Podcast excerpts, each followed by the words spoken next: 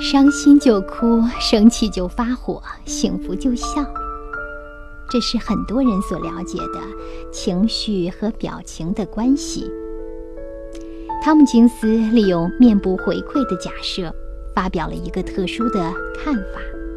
他说：“不是因为幸福而笑，而是因笑而幸福。”德国的社会心理学家弗里茨·斯特劳克进行了一次与此相关的实验。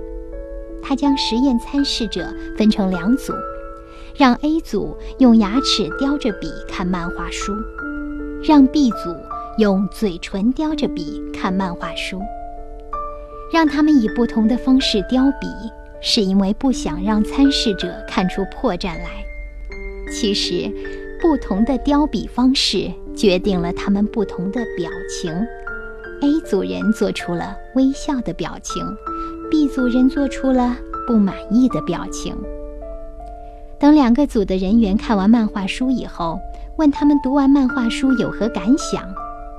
用牙齿叼笔的人，也就是微笑着看漫画书的 A 组参试者的评价，比 B 组参试者的评价更积极，说漫画书更好看。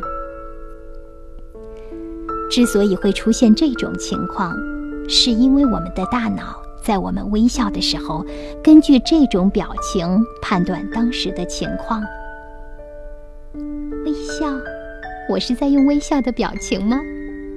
哦，我是在用不满意的表情吗？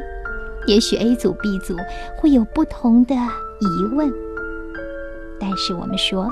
根据面部表情回馈理论，可以知道，强装微笑是可以转换心情和情绪的。